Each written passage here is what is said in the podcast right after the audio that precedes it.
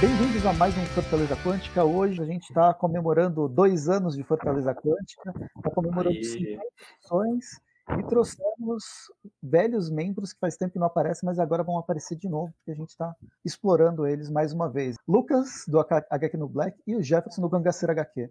E aí, gente, tudo bom? E aí, galera? Se apresente, Lucas, quem é você e o que, que você está fazendo aqui? Oi, gente. Eu sou o, o braço perdido da Fortaleza, que é calouro de linguística, tá tentando falar na universidade sobre quadrinhos, com base na semiótica. E esses loucos falaram que eu acho que eu sei um pouco de quadrinho e me chamaram para fazer esse podcast barra a Fortaleza. Hoje a gente vai falar um pouco sobre como que foi o início e a gente apresentou o Lucas, agora o Jefferson, ele já é mais recorrente, então, é, Jefferson, apresente-se. Ser bem rápido, né? E aí, pessoal, meu nome é Jefferson Ribeiro, sou do Cangaceiro HQ. A gente teve aqui um. um participei de alguns, né? De alguns casts. Inclusive tem um recente aí, né? Da, da Júlia e tal. E é isso, né? Tô aqui com a galera, né? Não, não sou um membro que eu posso dizer assim fixo, né? A gente tá sempre. Tô sempre aparecendo aí. É tipo. Tipo o Wiki de Fênix, tá ligado? O cara chega tal, dá aquela mitada e sai, tá? Aparece nos momentos certos. E você, Rafael? Tá, tá aqui desde quando? Cara, então, isso, isso que eu fiz confusão até. Quando eu ia fazer a postagem, eu falei, ah, peraí, ele falou, é, são dois anos ou 50 programas ou as duas coisas? Aí eu não sabia, aí eu falei, é um programa comemorativo do Fortaleza, na dúvida eu deixei isso assim. Que eu lembro era 50 programas, né, que a gente atingiu, ou vai atingir com esse, não lembro? Esse aqui Pô, vai ser eu acho- o 50 programa, mas também faz dois anos, que a gente começou Ah, em então- novembro de Foi as 2020. duas coisas. Ah, então é verdade, eu, achei- desconfiava. Eu, eu até comentei, Eu eu, achei que fiz era dois anos de 50 canal. É, então, eu tinha falado isso pro Lucas. Era 50 anos de Fortaleza e tal, que a gente está comemorando. Mesmo antes da gente, né? Quem tocava e passou o, o bastão. Não, mas é isso, estamos aí é, firme e forte, né? Não sei se mais firme que forte e tal. Mantemos aí a, a regularidade, né? Todos os meses aí, é, com o programa ao vivo. É, o, Presto acho que vai falar, né, da história dos nossos formatos. Começamos só o cast, depois teve a live, aí transformou em cast e tal, os rumos aí que a gente tomou. E, e é isso, né? E comentar a respeito aí de todas as outras coisas relacionadas aí a quadrinhos, é, no arte e tal. Mas eu só aceitei o convite também porque o Presto disse que eu seria a estrela do programa. Como eu estou vendo muita gente aqui no, no cenário, então já, já não, não sei se ele vai cumprir comprometido aí no caso. hein? Vamos lá. E cadê É, aquela então. visita da noite aí? Ah, é, o Jefferson tem aquela psita. O Lucas nunca viu, mas tem uma calopsita É. voando de vez em quando nas lives do, na É, casa do tá, Jefferson. Temos um mascote, então? É, ela tá no- na sala aqui. Ele é o ela não- Saguaro de João Pessoa, né? É. O Saguaro da Paraíba. Isso. Se ela não não começar a piar por aqui, a gente vai ter a live mais tranquila, né? Agora, se ela começar a ficar agitada, eu tenho que trazer ela pra cá. É, aqui são dois gatos que, tipo, não pode ver uma porta fechada começa a miar, não pode ver um computador que quer deitar em cima, tranquilo. É, Daqui a pouco eles pulam aí. É, Bem-vindo todo mundo. Valeu por terem aceitado o convite. Eu não fiz pauta dessa vez. Por incrível que pareça, não fiz pauta, vai tirar a pauta da cabeça. Eu acho que uma das coisas legais desses episódios comemorativos, porque são números redondos, assim como a, a Bonelli gosta de fazer histórias coloridas, a gente vai fazer, espero chegar no 100, pra gente fazer mais uma live no, no mesmo estilo dessa, para começar a falar um monte de um monte de bobagem, no sentido de tentar ser um, um programa bem pauta livre, bem de rememoração. Eu acho que uma coisa legal é que nós quatro, de certa forma, com mais presença ou menos presença, a gente acaba escrevendo, fazendo vídeos, falando sobre quadrinhos e outras coisas da cultura pop na internet. E aí eu queria jogar para vocês, antes de fazer o Fortaleza, como eu disse no começo do programa, a gente começou e a gente chega né, na história do Fortaleza em 2020. Já era um ano de pandemia e aí foi, foi ideia do Rafael ainda, mas deixa Vou deixar para o Rafael contar isso aí depois. Mas antes disso, a gente já escrevia ou já fazia vídeos e podcasts na internet. Para começar, então, acho que é um, é um tema interessante. É, Lucas, quando você começou a ler quadrinhos, o que, que o quadrinhos te chamou a atenção? E depois, qual foi a transição para fazer alguma produção na internet? Ou essa, essa ideia de tentar estudar quadrinhos numa faculdade? Então, eu não sei se vocês têm alguma neurodivergência, mas eu tenho TDAH. Com quadrinhos, foi a forma que eu vi de conseguir voltar a ler. Eu tinha muita dificuldade de ler e quadrinhos ajuda a eu ter foco, porque são muitos pontos visuais no mesmo lugar. É a diagrama, diagramação de quadros, é a cor, são os balões, movimentos da arte, então faz eu ter uma leitura melhor. Além disso, quando eu comecei a ler quadrinhos, eu começando a trabalhar em uma comic shop. E aí disso eu conheci o Presto. O Presto era uma das pessoas que mais conversava lá na loja, porque não era uma loja muito movimentada, e disso ele começou a indicar, ah, por que, que você não tenta... Oi? Eu sou o Magal, que ficava lá matando horas e horas conversando. É, é aquele que fica cabulando aula, é, Lucas, dentro da comic shop ou no fliperama, lá É, é, o adolescente dos anos 90, assim, bem aquele é. perfil. O problema é que eu já não sou adolescente, né? Mas enfim. Mas o Mas perfil a gente se encaixa porque a escola era do lado da, da loja de quadrinhos. Pronto, fechou. Aí disso eu comecei a escrever no Tapioca Mecânica, com o Presto me ajudando. Depois eu tive a ideia de fazer um blog na plataforma Medium, o HQ no, é, HQ no Black. Que é, a ideia era falar sobre quadrinhos, sempre trazendo uma, a minha ótica preta da, sobre as narrativas. Eu sempre estava fazendo uma coisa ou outra com o Presto também, seja em vídeo ou escrevendo tapioca mecânica. Eu trabalhei, eu quer dizer, trabalhei, eu fiz algumas é, alguns textos, textos de imprensa da Bienal do Livro, é, com a CCXP eu também fiz um texto tapioca, tapioca mecânica. Por volta de 2020, 2021, eu me inscrevi como quem não quer nada para o grupo de leitores da Companhia das Letras, que por um milagre eles não leram bem a minha inscrição e aceitaram eu no grupo. Aí eu fui um dos garotos da companhia durante um ano, recebendo alguns quadrinhos, e agora eu tô como calouro da linguística, e sofrendo para tentar entender a matéria e nesse meio tempo ler quadrinhos também. E aí a gente está enchendo o saco do, do Lucas para voltar a fazer texto, porque eu sou aquele chato que fica provocando as pessoas para fazer texto. Sim. Mesmo com é, tapioca eu percebi que eu... do ar.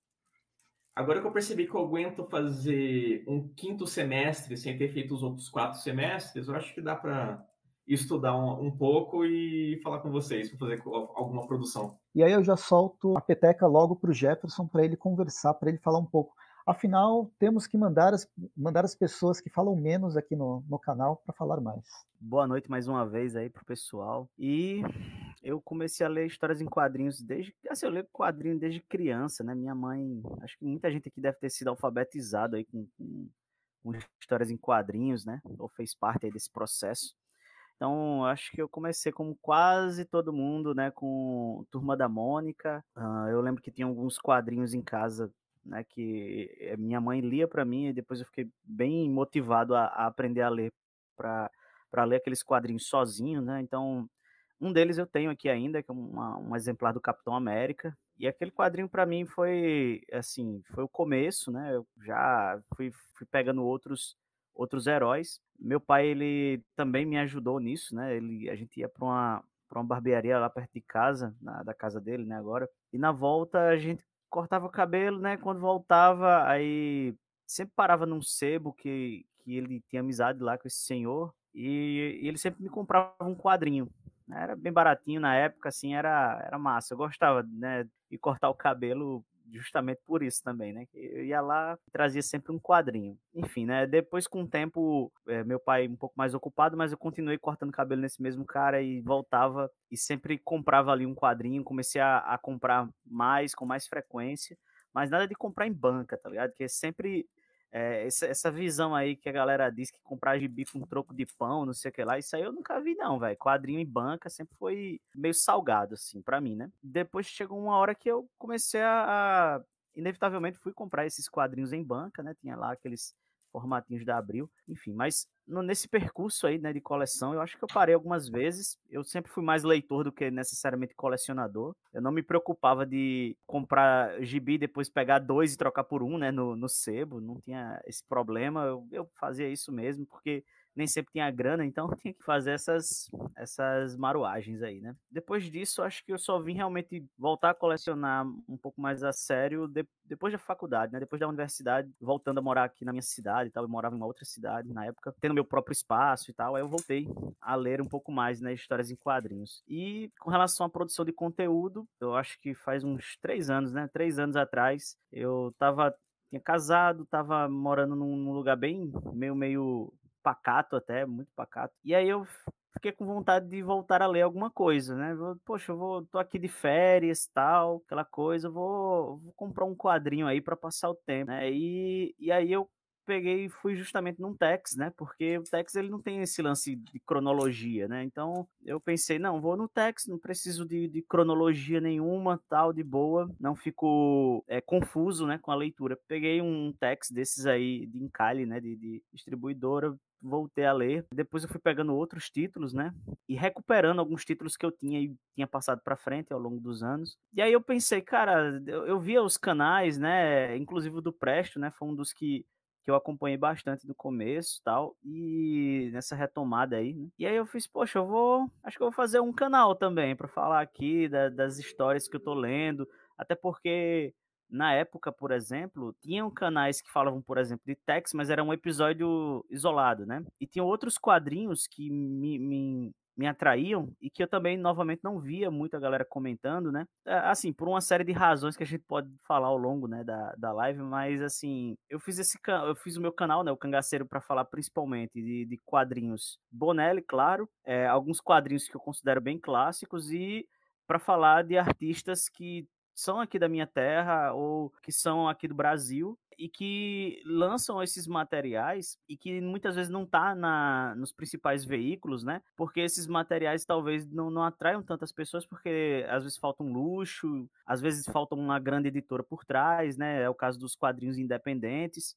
Então, assim, é, eu pensei em fazer isso né, no canal. Só que ao longo dos anos, né, o, o canal ele foi mudando bastante e, e, minha opinião, né, sobre como criar o conteúdo também foi mudando um, pouco, né? Mas é isso, é basicamente isso. É legal ver essa trajetória, porque tanto a sua quanto a do Lucas, ela acaba. É, elas são de épocas diferentes, mas elas acabam encontrando com coisas que a gente, como colecionador, como leitor de quadrinhos, acaba passando em um ponto ou outro. Mas vai lá, Rafael. Qual que é o seu início? Como que você começou o canal? E outras produções. Porque o Rafael, ele, ele trouxe o Multiverso 38, mas ele já trabalhou antes em outras áreas do mundo do mundo pop. Do mundo nerd, você diz? É, é, é interessante, né? O, o, o, Lucas já havia né, contado toda essa parte pra gente e tal, do que ele fala, né? Do, do TDAH e tal, ou algo né, similar. E aí, como o quadrinho ajudou e tal, né? Essa questão de, de focar e tal. E é interessante, assim, que para quem está perto ou está com ele, não, não, não, é algo que dá para se notar, né? É algo mais dele mesmo, né? A, a, trajetória, né? Resumindo, no geral, foi, é, foi bem semelhante, né? O canal, né? A ideia, na verdade, eu tinha tido ela. E até me decidido, né? Por começar acho que foi 2017. E era só para falar sobre Bonelli e Disney, né? Que é os materiais que eu mais gosto, que eu procuro né, colecionar. Hoje já, já não sigo mais regra alguma, mas o que eu procurava colecionar ia falar sobre isso. Já tinha decidido. Até quando a, a Abril lá ela entrou em concordata, né, já tinha encerrado os contratos, né, tanto do Marvel né, e DC já há, há, bastante tempo, né, tinha ido para a Panini, mas né, por algum motivo o, os produtos né, Disney continuaram com ela. Aí depois saiu dela também. Quando ela eu decidi, ela só tinha Disney, era o único material relacionado a quadrinhos que ela tinha e tal. Ela só tinha isso de publicação. Aí quando ela ia também cancelar essa linha da, da Disney, aí eu, sei lá, eu falei, putz, aí eu pensei, e agora e tal, não vai ter mais, não sei o quê.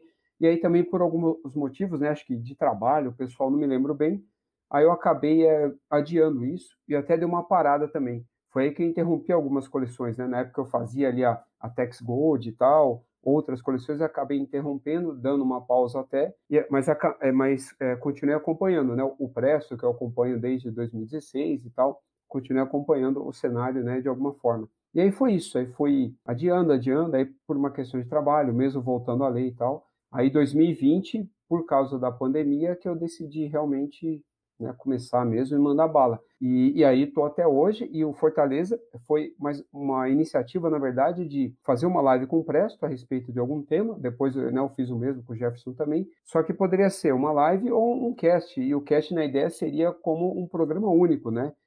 Faria um programa único e tal, ele lançava e aí divulgava, deixava também como é, vídeo e tal no YouTube, e, e vídeo único mesmo ali pela podosfera e tal, a princípio era essa ideia, não, não, não era para ter uma regularidade ou coisa do tipo. E é isso. E antes, além dos quadrinhos e tal, eu é, fazia né, trabalhos, é, bastante revisão né, para editoras que trabalhavam com publicações ah, relacionadas a jogos eletrônicos, né, principalmente aquele universo do, do de retro games e tal, sobre, é, esse, sobre esse tema, né? Então eu fazia bastante revisão de artigos, né, de revistas que eles publicavam, dos livros e tal, era isso. Nunca me mantive parado e tal. E também para algumas revistas e tal, algum, algumas periódicos assim, amadores, né, também que falavam sobre quadrinhos e tal. Mas eu não produzia nada, né? Não tinha textos meus e tal, artigos meus e tal, como algo que, que eu faço agora. E é isso, em resumo, no caso, é isso. Eu vou fazer um sobrevoo bem rápido, que eu já devo ter falado em outras lives, em outros lugares, mas basicamente conheço os quadrinhos por causa da minha nona,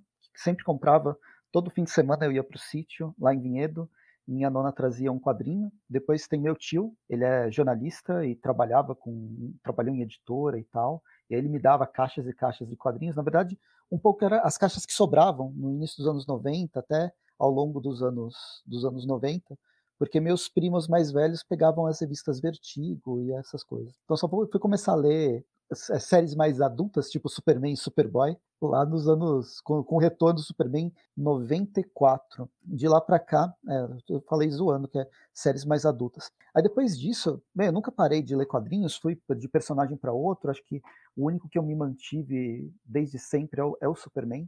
No fim, é o personagem que, mesmo abandonando algumas histórias ruins que ele foi publicando, foi sendo publicado, acabei comprando de volta só para ter, porque colecionador é verme e precisa ter tudo e comer todas as todas as carnes apodrecidas. Mas enfim, e aí em 2012 que eu comecei a fazer, é, foi uma, péssima analogia, né? Principalmente às 8 horas que a gente está gravando na hora da janta. Mas em 2012 eu comecei a fazer, a produzir texto para o Quadrinhos em Questão, que era um outro site de, de quadrinhos, um site lá de Fortaleza. E em 2012 mesmo eu comecei a fazer texto também para um outro um site de, que chama Ligado em Série, que não existe mais para o site do Aracnofan, aí a gente começou a fazer podcast, eu estou no Aracnofan até hoje fazendo podcast, toda, toda quarta, toda sexta sai um podcast que eu estou participando sobre as séries mensais do, do personagem, a gente joga RPG lá, e de lá para cá foi quadrinhos em questão, depois Tapioca Mecânica e o programa lá, o Chapéu do Presto, que é o, o meu vídeo no YouTube, desde 2014, mas só fui pegar mesmo firme em 2015, quando comecei a fazer vídeo, porque saiu Guerras Secretas, saiu o Convergência, e eu fiz episódios especiais que viraram os, os episódios principais e tá até hoje, não paro de fazer. Sou sem noção com isso. E aí, em 2020, criamos Fortaleza Quântica, né? Eu e Rafael. a gente chamou o Lucas, chamou o Jefferson, tem o Lorenzo, tem um monte de convidado. Foram 50 episódios com vários, várias entrevistas, várias editoras passaram por aqui para falar de quadrinhos que estavam sendo lançado, lançados, principalmente quadrinhos da Bonelli, e várias, vários temas foram, foram sendo discutidos. Então, é, entre, os, entre as editoras que passaram, a gente tem a Trem Fantasma, a gente tem a Editora 85 várias vezes, é, tem a, a, editora Mitos, a Joana veio duas vezes, mas para falar sobre outros assuntos. Saikan também. Acho que foram essas quatro, mas conversamos sobre vários, vários outros temas. O pessoal do Ultimato do Bacon veio também aqui, mas para conversar sobre a DC e essas coisas. E esse foi, esse foi o início bem rápido, bem, bem resumido. O Leonardo, ele, ele mandou uma mensagem aqui, ó. Uma das minhas primeiras leituras foi aquele X-Men da Abril, que Ciclope e a Jean precisam entregar o bebê, o futuro Cable, para uma mulher que leva para o futuro. Não foi republicado nunca no Brasil. Eu li essa revista numa, entre aspas, republicação da editora Abril mesmo, que ela lançava, é, ao invés dos encalhernados que outras editoras tinham, ela lançava em caixinhas. Eu lembro de ter essa saga do, do Ascani, do Ascani-san, né, justamente sendo publicada numas caixinhas de papelão, que reunia acho que três edições, era X-Men 77, 78, 79, por aí, ou 75 ou 77. Eu estou tentando tirar de cabeça, mas eu li numa, numa dessas que você encontrava em banca. Era muito legal que a Abril fazia e saía mais barato mesmo. Eu não lembro se a Abril fazia encadernado também, mas não devia fazer. É, também não me lembro se ela encadernava é, alguma coisa. Ela fez, na verdade, ela fez com o. É, igual o Leonardo falou, assim, encadernado A saga de Thanos ela fez, encadernou formatinhos e transformou e deu o nome de saga de Thanos, né? Algo que lá fora não existia. E essa saga que ele mencionou era da Madeleine é, Pyro, lá, Pyro lá, né? Não, não sei, não lembro como é que é a pronúncia e tal que é a, a clone da, da Jean Grey e tal. Tá, tá associado, eu lembro. Oi? Na época a gente sabia que X-Men era X-Men e não era X-Men, né? Sim, sim. E ainda a, a, até pouco tinha o X Factor também e tal, com o Ciclope lá no X Factor. Mas é isso, continue.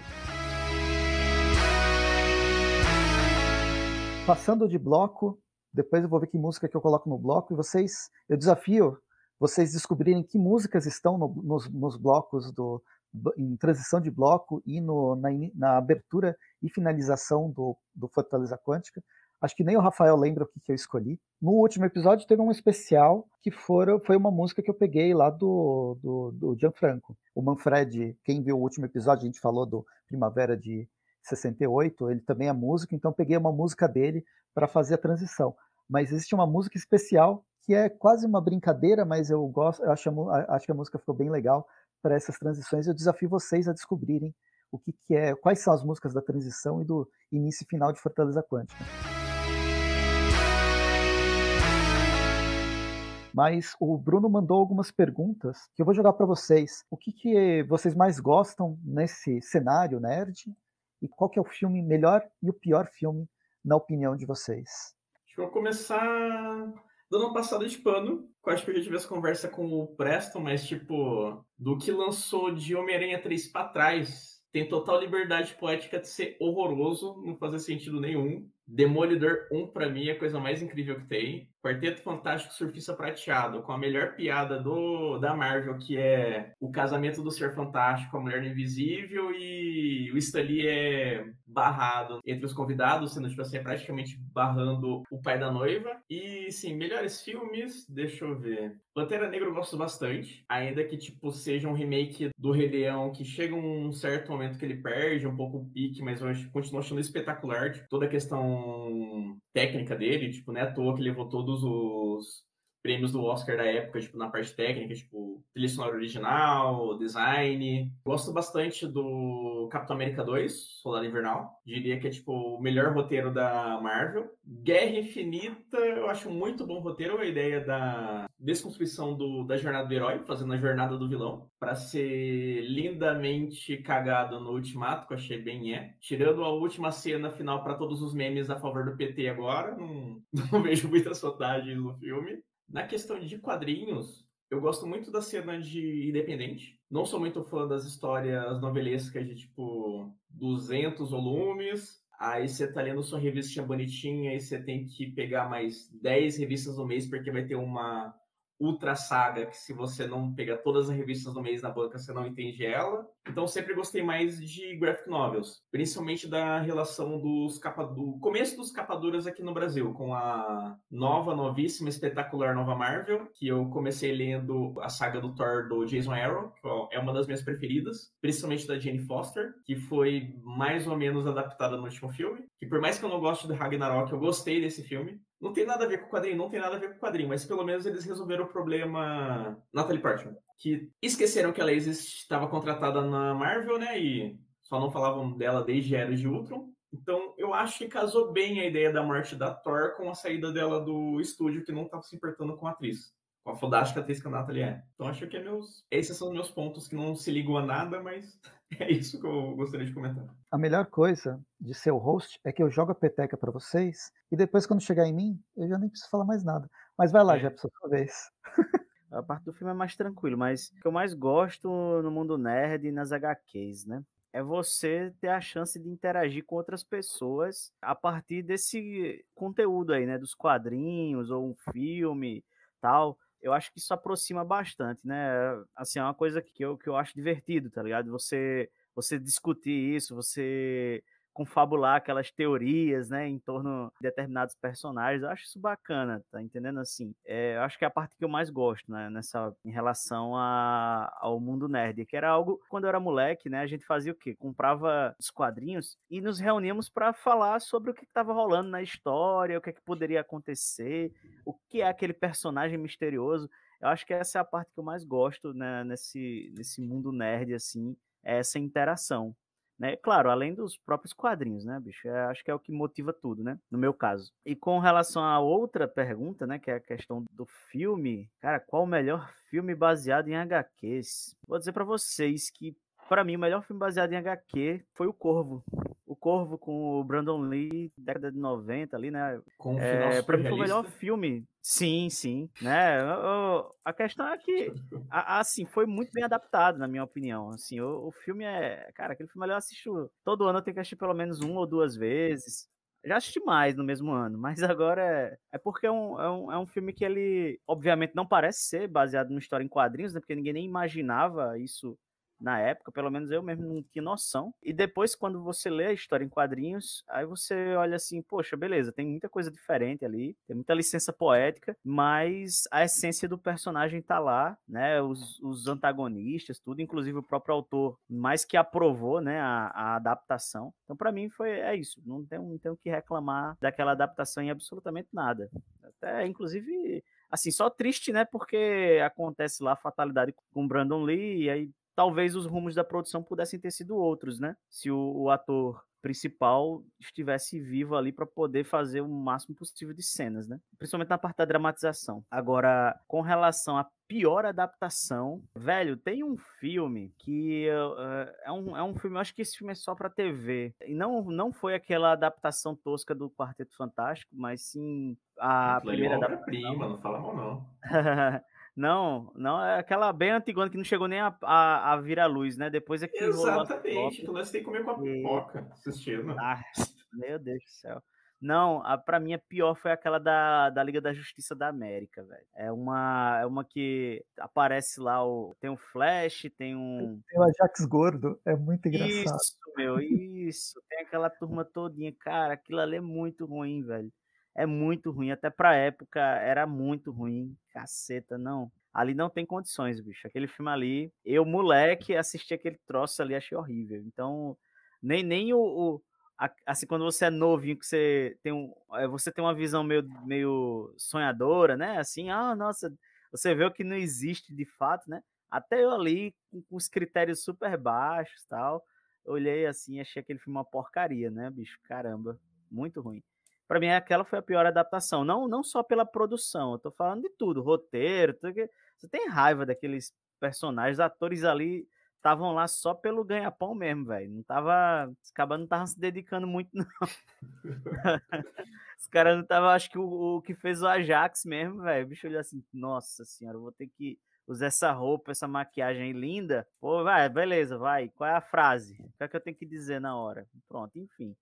É, é isso, né? Acho que é- essas são as minhas duas adaptações, a pior e a melhor. Aliás, a melhor, né? Que seria o Corvo, a pior, essa da Liga da Justiça. E dessas mais recentes, acho que é interessante porque essas duas aí talvez não, não estejam muito bem na cabeça da na memória aí, né, da galera, principalmente se for um pessoal mais mais novinho, né? Eu vou até me alongar um pouco mais no comentário, né? Dentre as melhores, mais recentes, eu diria, assim, tirando a trilogia Nolan, que essa daí eu, tá, tá num, num nível muito alto para as que estão rolando atualmente, na minha opinião também, né? Dessa leva mais recente, a pior, nossa, tem muitas, viu?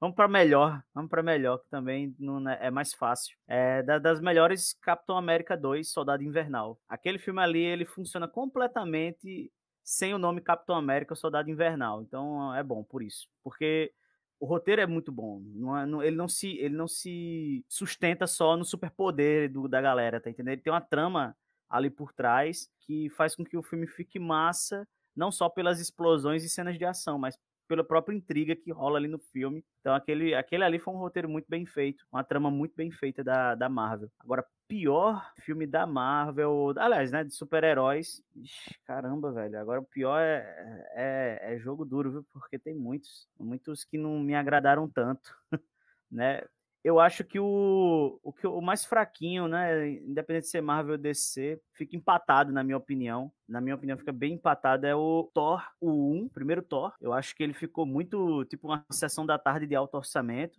Bem assim, tá ligado? Simplesão, aquela coisa bem, enfim. E o outro que fica empatado com ele, pra mim, é Liga da Justiça, sem ser o, o Snyder Cut, tá entendendo? Aquele o outro lá. É, como, eu esqueci até o nome do diretor, velho. É, esse, ele mesmo, o Eldon. E, e esse, esse também. Thor 2? Não, aquele ali até que me divertiu, porque assim, depois do Thor 1, depois da Liga da, depois do, dos Vingadores, você já percebeu que o Thor é aquele babaca mesmo, né? Aquele bobão, Sim. quer dizer, não é o babaca, ele é bobão.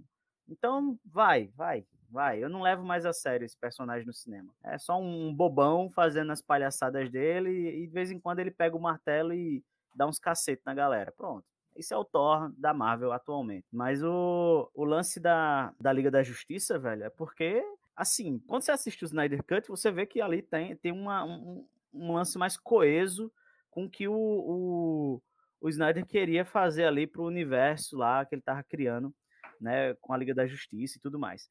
Aí quando você vai assistir aquela versão que já foi reaproveitada e modificada, né, pelas situações que aconteceram com o próprio Snyder, Aí você vê umas coisas, bicho. A, a, a, tentativa de repetir a fórmula Marvel com a DC para ver se, se colava, tá ligado? Ah, meu irmão, deu certo ali, vai dar certo aqui. Aí a gente vê um Batman fazendo alívio cômico ali, com as piadinhas meio nada a ver, tá entendendo? O, um flash burro. Ou, aquele ali, meu Deus do céu, aquele Barry Allen ali, cientista daquele jeito, por favor, né? Enfim, é. Cara, o, o, o próprio o próprio Aquaman ali com o Jason Momoa, o bicho só servia para ficar mostrando a beleza dele e, e, e ficar andando em câmera lenta, tá ligado? Fazendo pose e frase de efeito, mas não. Sim. Você não gostou do comercial da L'Oreal? Ah, é. não é isso, isso velho. Ficou, isso ficou do Snyder. E teve não. o Superman de bigode, né? É o ah, não, e ainda tem. Isso, ainda tem essa. Esse Superman com aquela boca de sacola lá, o efeito. Oh, efeito nojento, velho. Como é que o cara gasta milhões no que nesse, faz... Nessa liga, eu ainda defendo o finalzinho que o Superman aparece. Para mim, ali Sim. ficou uma coisa Superman do dos quadrinhos, tipo, salvando o dia. Ele desvia do soco sorrindo, como tipo assim, você não é ninguém perto de mim. Essas coisas achei legal, mas o restante pode jogar fora. É, em contrapartida, ele inutilizou os outros personagens, pô. Porque, tipo, é. por exemplo, o Cyborg é um personagem cheatado pra caramba mas que depois que o Superman chega ali, velho, é um bosta. É, todo mundo ali é, pô. O bicho chega assim, Sim. fica rindo tal, todo, tudo é muito fácil para ele. Então, tipo assim, para que serve a Liga da Justiça se depois que o Superman nasceu, se ah, voltou, quer dizer, né? Se fosse um, um, um, eu ali no lugar do Cyborg, do Flash, da, da Mulher Maravilha, depois que eu visse o Superman em ação, eu disse, ah, beleza, galera, vou aposentar. Falou, velho. Esse bicho aí resolve, ele dá conta. Ele dá conta. Porque todo mundo ali virou meio que uns babacas, sabe? Assim, eu não tiro. Eu, eu, ainda, eu ainda relevo o caso do Batman, porque o Batman ele só tem o dinheiro, né? Mas, mas a, a Mulher Maravilha, pô, o, o próprio Cyborg e o Flash, pô, meu Deus, o que fizeram com o Flash naquela primeira versão? É, é um crime, pô, é um crime. Então, eu espero muito que o, o, esse filme recente aí que vão fazer do Flash possa redimir um pouco aí, né? O, o Snyder Cut já ajudou, deu uma subida na bola ali do, do Barry e tal, né? Mas vamos ver se a galera dá uma melhorada, porque não tem mais o Snyder não para fazer essas aquele tom todo não que ele estava querendo, né? Até o, o próprio filme do Aquaman mudou, né? Isso mudou essa mudou a atmosfera, né? Do o clima do filme, né? Da DC. Então é isso, galera. Ah, legal. Eu gostei da recomendação do do Fraga. Eu ia mencionar até isso aí que o Léo colocou, porque a, a, gente só lembra das adaptações do universo super-heróis, né? Sendo que teve muitas, né? O próprio do Inferno, é, o Ghost World, né? Que, que, é do Daniel Close, é o único também, né? Que eu saiba que foi adaptado. Você tem outras, né? É, aquele do que eu esqueci o nome, que é do Gangster lá também, que primeiro eu vi o filme, aí depois que eu fui ler o quadrinho e tal, que é com o Virgo Mortensen lá e, e o Ed Harris vampiros, é muito boa, é. velho. Aquela... Não, então, mas aí você ainda, vocês ainda estão no mundo teria... dos super-heróis. Ah, é, verdade. É, a questão é, que, é isso que eu tô falando. Coisa é o urbano indo pro super-herói e tem a questão que se não fosse o filme do Blade não teria, não teria o universo Marvel. Que ele foi bem antes quando eu tava comprando, quando a Marvel tava fazendo o bingo de vender as coisas dela. Sim, sim, leiloando tudo, né? É, o, o Estrada para Perdição, como ele coloca aí também. Então, é, essas aí as pessoas acabam nem associando. Tanto que quem não lê gibi, aí acha que só dos super-heróis que foram adaptações, né? E não esses outros filmes e tal que, que vieram, né? Que sempre tiveram aí, desde ali nos anos 80, 90, né? E continuaram no, nos anos 2000. É que o filão agora é adaptar o quadrinho de super-heróis, né? Essa, esse é o mote agora. E agora estou indo até além, né? Acredito que com o Dumper aí, né, que vai chegar no final de outubro, se ele puder realmente vir para cá, né, para a América como um todo, né, não só para a América do Sul, mas se o Dumper for para os Estados Unidos e de lá para outros lugares, eu acredito que, e para a China também, né, quem sabe, vai ser uma, digamos, uma, uma boa base, né, uma boa fonte né, de divulgação para Bonelli e para outro tipo de herói, né, para a gente tirar essa ideia de super aí do, desse universo. Essa questão do, dos filmes, né, eu vou de HQs assim, eu vou até me abster, né, como a gente meio que vai concordar com as mesmas coisas e tal, só que ele não é para mim, né, essa questão, por isso que a gente é muito crítico e tal até mesmo esses selos que tendem a fugir dos super universos, multiversos, você não curte? Tipo, a ideia de fazer um Batman fora da cronologia, ou até mesmo uma adaptação que não é mainstream, tipo, uma que eu gosto bastante é o Scott Pilgrim contra o Mundo, que já também é fora do sim, da sim. grande indústria. Você também prefere então, o original? Ou não? Para mim, ainda prefiro o quadrinho, claro, assim. Só que para mim, eu não sou o público. No começo, no caso, eu era. Tanto que até o, o, o próprio CW verso lá, no começo, ali, quando você começou com Arrow lá, você teve aquela primeira temporada, assim, bem ok, né, por o que se tinha na época, por uma série de ação, mas ela mesmo procurava esconder que tinha alguma relação com o universo super-herói.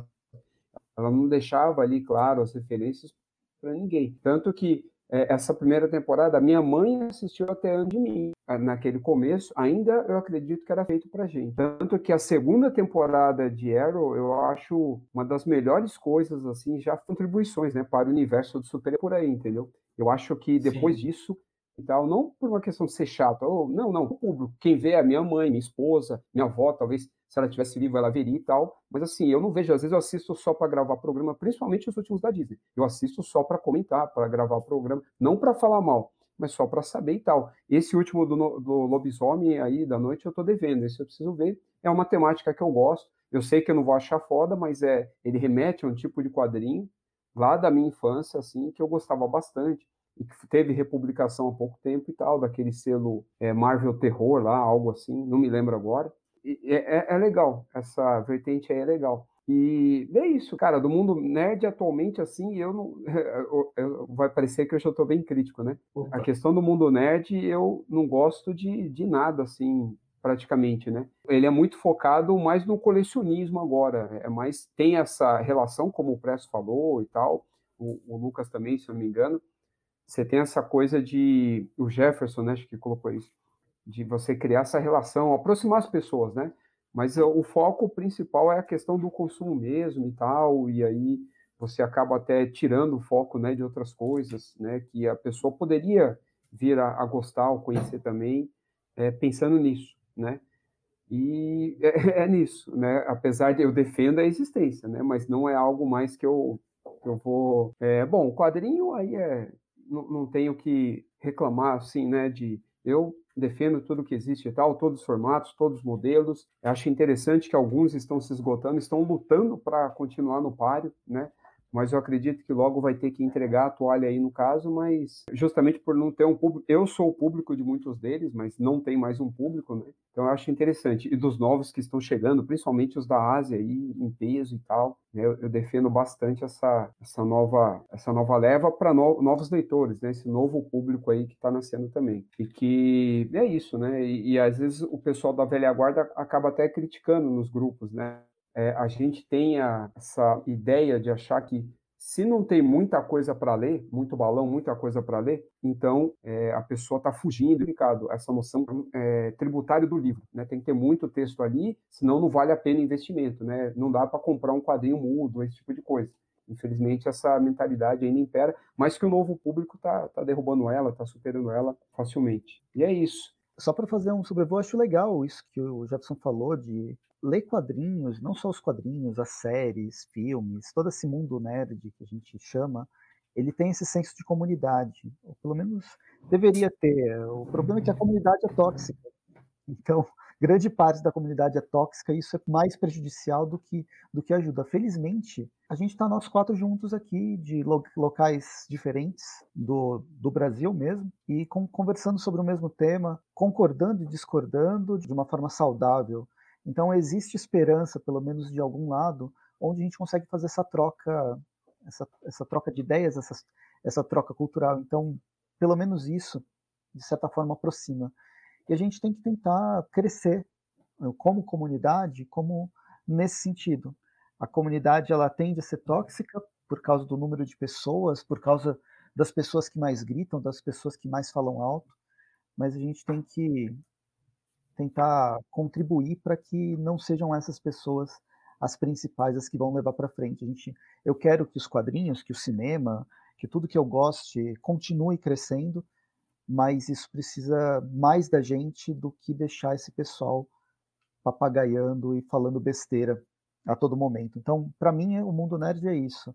É, são autores que falam sobre o próprio mundo através de fantasia, através de ficção científica, através de terror, através de dramas existenciais, mas discutem sobre si mesmos, o próprio universo que a gente vive. A gente precisa de mais gente gostando disso, mas que tenha esteja aberto a poder conversar e desintoxicar esse cenário que a gente vê atualmente. Em questão de filme, melhor e pior filme, eu vou fazer um aglutinado de tudo que vocês falaram, porque ao longo dos anos 90, nossa, aí é, senta que agora eu vou fazer a vou dar palestra. Ao longo dos anos 80, 90, a gente vê muito filme de super-herói cada vez mais crescendo. O Corvo é de 94, só para só para fechar isso que você tinha falado. Muito legal o Corvo. Uhum. O Corvo é um filme de terror. Eu não desgosto da Liga da Justiça dos anos.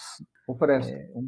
aquela liga, eu esqueci até de mencionar isso. O Jefferson ele foi injusto. Pô, tinha a fogo, a gelo, né? E ainda você tinha o um ator que fazia o Guy Gardner como lanterna e que o cara viria a ser um dos personagens principais de Jogos Mortais, né? Pelo menos no primeiro filme. Nossa, no primeiro e do último, né? Olha, olha isso como, como era foda. Olha o link. Agora tudo faz sentido. helicóptero voando é muito bizarro. Tinha o Átomo, que era o, o Electron na, naquela época, o Ajax, como a gente já disse, e eu achava divertido. Tipo, eu sou da época que eu até gostava do, do Aço do Shaquille O'Neal. Que você eu não lembra. isso agora, eu lembrei disso. Eu gostava desse filme. Então, eu achava massa, ele era, ele era, engraçado, ele era divertido e, e, e, eu ficava, eu gostava ao mesmo tempo que pensava, nossa, não tem nada a ver com o Superman. Onde que a gente poética. No momento onde eu estava começando a ler quadrinhos.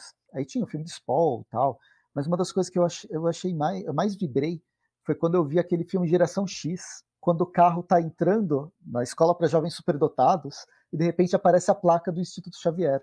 Foi uma das coisas que eu mais achei sensacional nos anos, isso era 96, 97, quando o filme chegou aqui. Aí eu vi todas aquelas coisas tosqueiras, tipo Mutante X e depois os Mutantes na novela da Record. Mas enfim, de coisas ruins que foram sendo lançadas, eu fui ficar mais crítico agora, na verdade. Eu não gosto do, dos dois últimos Thor. Eu gosto até do Thor, do Thor 1 e 2, mas o 3 e o 4 me afeta muito, muito. Eu fico muito puto com os filmes. Eu não gosto do Esquadrão Suicida, o primeiro Esquadrão Suicida. Eu fiquei muito puto quando assisti aquele filme. Mas um que o Quarteto Fantástico, cagaram no Quarteto Fantástico de 2015. Assim? A primeira metade é um filme, a segunda metade é outra coisa completamente diferente, que uma não cola com a outra, e talvez dois filmes com tons diferentes fosse funcionar melhor. Prefiro o Quarteto Fantástico dos anos 2000. Mas um filme que eu fico puto mesmo é Mulher Gato, da Halle Berry. Aquele lá, desde o lançamento, eu ficava revoltado com aquele filme do, da Mulher Gato. É o único que me tira, me tira do sério. Pode vir Venom, pode vir Morbius, que é ruim pra caramba, mas aqueles do, aquele filme da Mulher Gato foi o que me. O que eu ficava. Eu fiquei muito puto. O Bruno Você que viu soltou... que a atriz estava falando que, tipo, ela falou numa entrevista, tipo, ah, se fosse fazer um dois, eu atuaria. Ah, sério? A Halle Berry? Sim. Até onde eu vi, a Halle Berry não tinha gostado do filme também, mas não sabia dessa outra dessa outra declaração dela. É que ela foi premiada, né? Então talvez ela voltaria para ser premiada de novo e tal. E eu acho que os estúdios aprenderam a lição, né? Era uma época muito de experimentação, né? Sim. Desse universo do, dos super-heróis. Hoje a gente tem um, um, foco maior. Não quer dizer que vai sair coisa boa, né? Mas a, a chance de acertar hoje, eu acredito que é um pouco maior. Pode não fazer o sucesso pela quantidade de coisa que sai ao mesmo tempo, né? do ano do, dos dois universos aí, né? Marvel e DC. Os anos 2000, 90, mas principalmente 2000, existia uma vergonha de ser de quadrinhos. Os X-Men não podem usar o colan, eles têm que usar uma roupa de couro. O Homem-Aranha era o mais que, que mais tinha liberdade, mas todos aqueles outros filmes, eles se inspiravam, mas ainda falavam: Ó, oh, eu sou um filme de super-herói, mas talvez não seja. Você pode. Me assistam. A partir do Homem de Ferro, que isso vai ser mais assumido, para bem e para mal. A gente tem um Lanterna Verde com sérios problemas, principalmente de Photoshop no final, no, com o vilão. Mas é, é, é uma, é, se assume mais um, uma coisa mais zoeira, mais galhofa e até podendo ser sério, mas mais fantástico que antes não, não se assumia. Só complementando o lance da, da, da mulher gato e tal, essa época foi uma época que é, inclusive eu, eu, considero que ela é, é, cíclica, né, em relação a, ao Batman. A galera sempre quer encontrar uma forma de explorar o máximo possível as ramificações do, do Batman, né? Então, aí tem essa Mulher Gato, que não faz o menor sentido, obviamente, mas na mesma época também saiu aquela série, né, é, é poxa, Birds of Prey, é, é isso mesmo, que aqui veio, veio com o nome de Mulher Gato, que não tem nada a ver, né, velho? Aquele lance. Mas, né, é a tradução aqui, mas enfim. E aí, depois disso, os dois, né, deram muito errado. Aí, passado um tempão, né, beleza.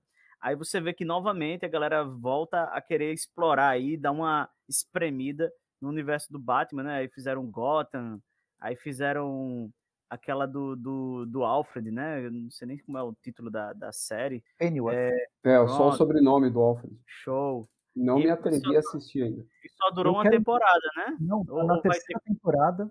Tá na Nossa, terceira atual. Três, eu tô muito anos. louco pra assistir essa série. Porque tá falou Tem na HBO agora.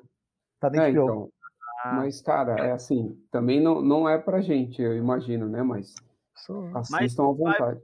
Mas para você ver, pra, não, Presta ele assiste assiste Golimar, né? Aí das antigas. É o sommelier do grupo. É, pô. Não, é assim, depende. É tipo assim, vou, vou é, é, sei lá, o bicho, o bicho é, é, topa tudo mesmo, né? Mas, enfim, eu, o que eu acho é, o que eu acho assim, que a galera vez por outra volta a pegar o Batman e tentar lucrar com ele enquanto não usa o, o, principal, tá ligado? Porque eles querem deixar o principal só no cinema, né? Aí estão vendo esse boom de séries e tudo mais. Aí, não, vamos ver aqui o que a gente pode fazer, né, com, com o Batman. Aí, beleza. Aí você vai para a série dos Titãs, que os caras ficam fazendo referência ao Batman o tempo inteiro. Tal, pelo menos na primeira temporada chega a exaustão. Os caras criam o próprio. Tem o, o, ator lá, né, que faz o, o Bruce Wayne e tal. Então, assim, é uma forma, né, de eh, porque Batman é a galinha dos ovos de ouro, né, bicho, da DC. Então fica, fica nessa, né? É mais fácil lembrar dos ruins. Mas de filme bom que eu gostei, Aí que tá, vou ter que acompanhar vocês. O Capitão América 2 é um dos mais legais eh, desde que da época que foi lançado. Se for para mais comédia, gostei do, do como eu, da, da, mesma forma que eu detestei o primeiro Esquadrão Suicida, o segundo Esquadrão Suicida eu gostei bastante. Então tem filmes tem filmes legais, mas o segundo filme do Homem-Aranha, o segundo filme dos X-Men lá da, da geração dos anos 2000, são filmes que me, me marcaram bastante. Não, Homem-Aranha 1 e 2, né, a, a, do, do, do Sam Raimi, né, são, são excelentes, são excelentes. O 3 não, né, mas o, o, o 1 e o 2 são muito bons. Eu, o 1 eu assisti tantas vezes que nem, sei lá, velho, eu acho que foi um dos filmes que eu mais, junto com o Corvo, acho que foi as duas adaptações que eu mais assisti na vida, assim, e passa das 20 vezes, tranquilo. Eu acho que o Homem-Aranha, mais que X-Men, embora Blade já tenha vindo antes, é um dos principais que vai dar start nessa era dos super-heróis. E ele, a gente pode fazer um paralelo do Homem-Aranha com o Superman, do Christopher Reeves, nos anos 70, lá que tem aquela frase icônica que a gente descobriu que o homem poderia voar. Com o Homem-Aranha, a gente descobriu que alguém pode se balançar em teia e ser real. E a partir desse filme de super-herói que eu acho que começa a, a, a, se assumir mais, embora realmente os anos 2000, como a gente tinha comentado, existe esse pisar em ovos da gente ser e não ser não ser super-herói. Mas Homem-Aranha é um grande é um grande marco. E aí a gente vem com Homem de Ferro em 2008, que eu, para mim não é o melhor filme de todos, mas eu gosto dele, eu acho ele bastante importante. Obviamente, a Marvel também acha isso. Deixa eu dizer um negócio aqui, né? Talvez alguém possa vir aí me, me odiar, mas eu nunca gostei das adaptações de X-Men, tá ligado? Eu nunca curti nenhuma delas, velho. Acho que só a do Logan, esse último aí, porque é, é muito a cara do, do quadrinho velho Logan, que eu gosto muito também. Mas, mas assim, para mim, é, juntando todos os filmes do X-Men, com exceção do First Class, para mim é, é, tudo Wolverine e seus amigos, tá ligado? Então, é. acaba que, cara, O objetivo fica... do, do X-Men é tipo, vamos fazer um monte de filme ruim porque quando chegar alguém falando de Deadpool, falar, ah, você tem esse orçamento insignificante, alguém a gente não se importa com esse filme, Tim Miller, faça o que você quiser. E aí é um filme bom. Pois é, o Deadpool aí que vai, vai vir aí com o Wolverine, cara, o filme, o próprio Deadpool ele não se leva a sério. Então, o que vier ali, pode botar qualquer personagem, vai ser ridicularizado no sentido da, da, da galhofa dele mesmo ali, né, da, da brincadeira. Então não vai fazer muita diferença. Pô, os caras pegaram o Cable, velho, que é um é um personagem assim que tem uma história altamente carregada, tal, massa, um dos X-Men que eu mais gosto, mas que ali virou comédia, né? E tudo bem, tudo certo, é a proposta do filme, ele, ele conseguiu isso. Talvez os únicos que tenham dado muito certo por causa disso, né? É justamente o Deadpool. Mas é os primeiros, bicho, eu não curti nenhum deles, cara. Cara, o que fizeram com o Ciclope? O Ciclope parece um, um banana lá, velho. O cara altamente chato, velho. Eu, odiei aquele Ciclope ali. Qualquer um odiaria aquele Ciclope. É, o cara babaca, né? Naquele filme lá, enfim. Mas, mas tinha esse lance, né? Do, as roupas, eu odiei aqueles uniformes de couro. Que doideira, que parecia um, um grupo de motoqueiro, tá ligado? Não, nada contra né? Nada contra, mas tava longe de ser. É a Irmandade, é, é, é, a Irmandade de Mutantes. Tá certo, é, todo mundo de motoqueiro, né? Na. Na, na sua moto. Teve, é, é, só faltou, não, é, só faltou a tempestade e todo mundo sair na, nas Harley Davidson assim, tá ligado? Em vez de, de voar ou coisa do tipo, porque ficou muito tosco aquilo. É, mas, mas, incrivelmente, por incrível que pareça, foi uma das franquias mais lucrativas de super-heróis, né? Tirando essas mais recentes. Por isso que foram fazendo mais, né, deles. Talvez eles tenham conseguido pegar públicos que não eram galera nerd. Então tinha muita gente que assistia aquilo ali só para ver a pancadaria, doideira e tal, mas não entendia, não, não lia quadrinho, nada. Então, é mais ou menos o que a Marvel tá fazendo hoje, o que a DC tá tentando fazer, que é pegar esses públicos que não, não são é, habituados a ler histórias em quadrinhos, assistir essas animações ou coisa do tipo, né? Eu acho que essa franquia dos X-Men foi o primeiro a, a, conseguir fazer um pouco disso, né? E, e hoje está dando muito certo com outros, é, outras pessoas à frente. Mas para mim, juntando tudo não dá um. Sinceramente. Ah, eu só não gostei do X-Men 3. O resto. É do... Mas eu, eu tenho gosto duvidoso. Você eu dizendo que o resto, qualquer coisa que fizer aí, tá ligado? É... Poxa. Sim, a gente não falou também. Aí vai, vai vir da memória. Hellboy é legal pra caramba. Os dois primeiros do Del Toro. Sou suspeita de dizer, tipo, eu gosto de qualquer coisa que tem o nome do Toro. O último eu nem me atrevi a ver ainda.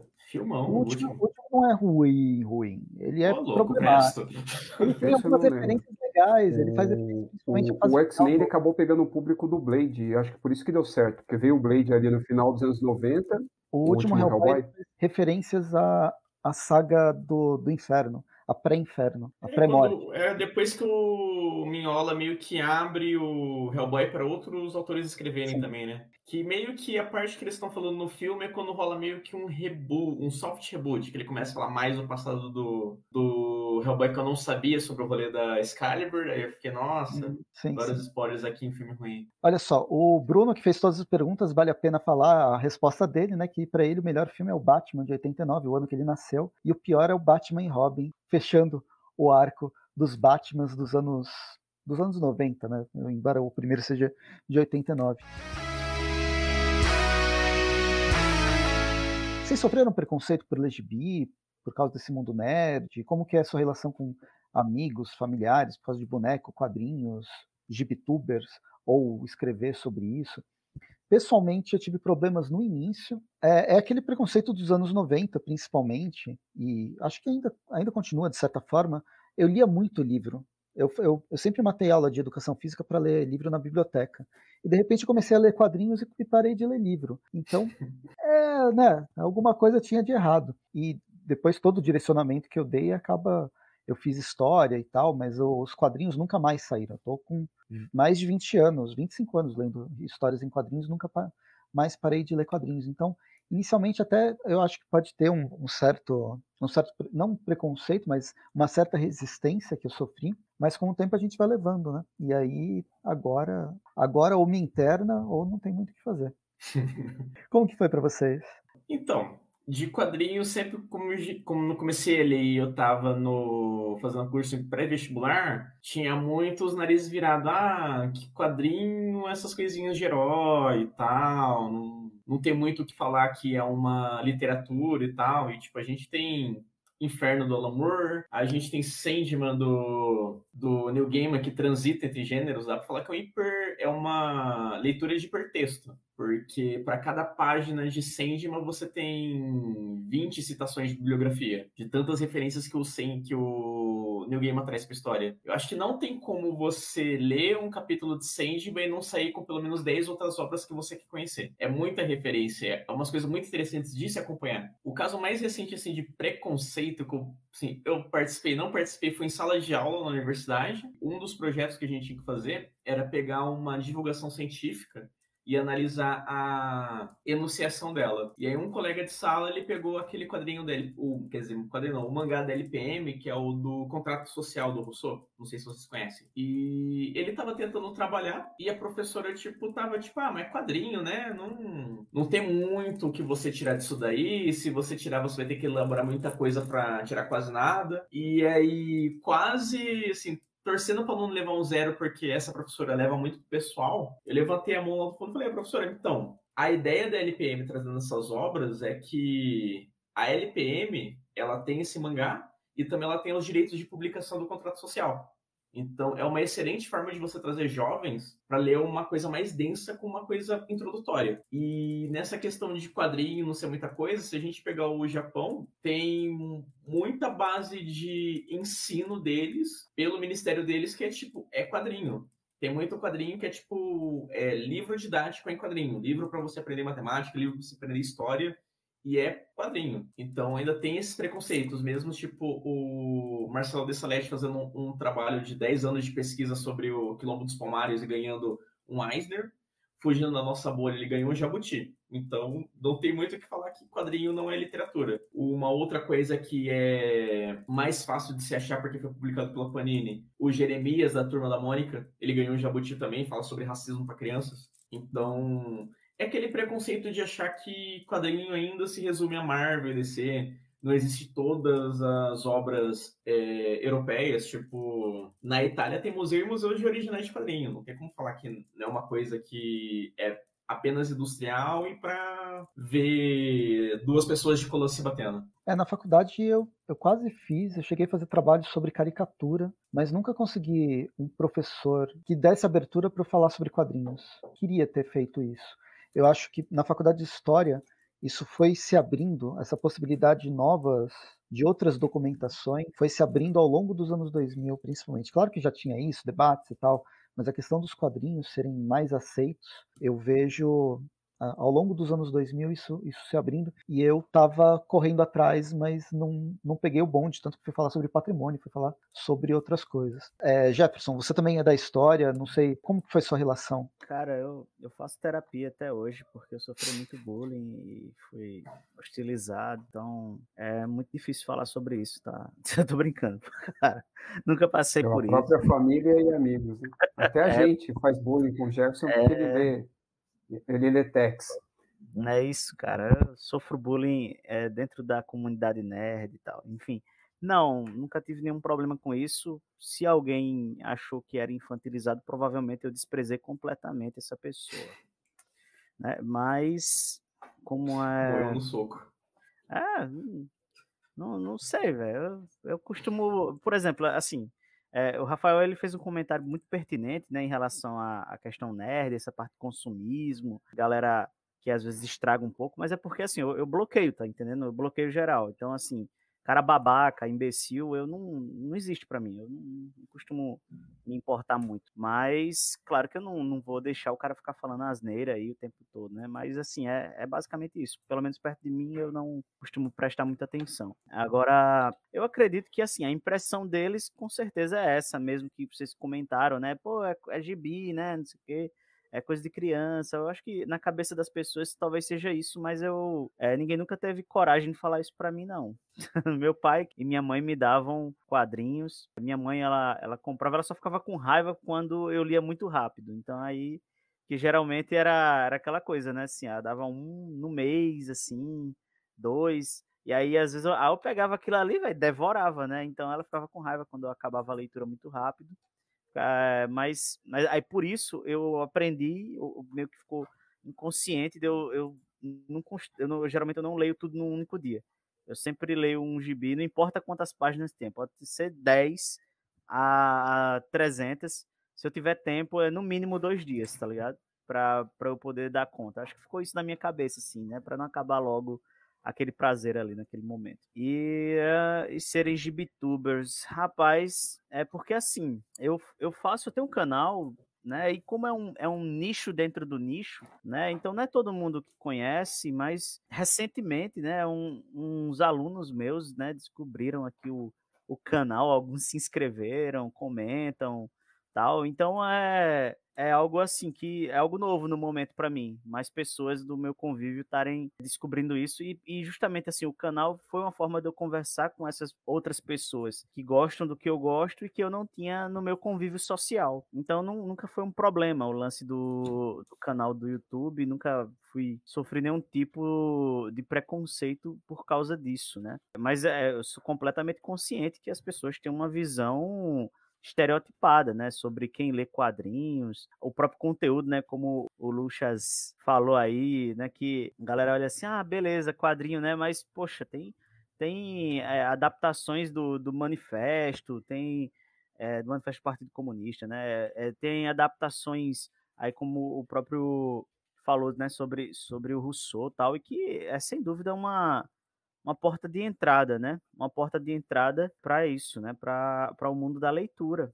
Então, e uma interpretação também, né? Porque, porque assim, não é. São, são adaptações, mas, mas é, é, a visão do autor ali, escolher os melhores quadros, como compor aquela cena de modo que o leitor entenda, é muito desafiador. É muito desafiador mesmo. Tanto que eu, eu sou um cara que eu evito muito é, ler adaptação de livro, de, principalmente os grandes clássicos, em forma de quadrinhos, porque eu acho que é a visão daquele autor. Então, uma coisa que eu gosto muito é essa parte imaginativa na, na, na literatura, no livro, né? No, que eu digo.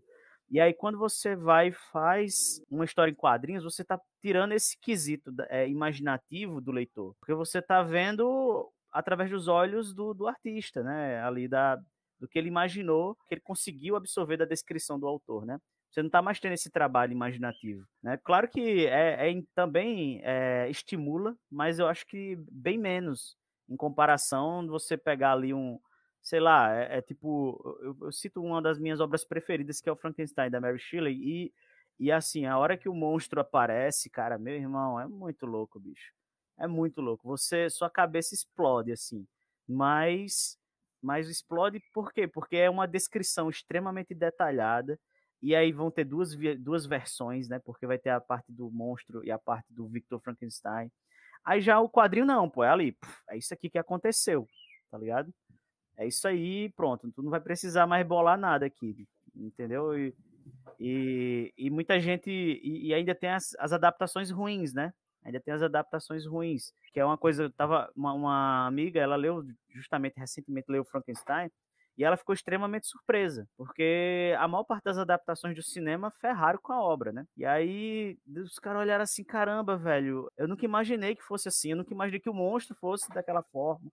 Então eu olhei assim: pô, então pra que tu ficou perdendo tempo assistindo 10 filmes se tu podia ter lido aquele livro, velho? Então é isso, né?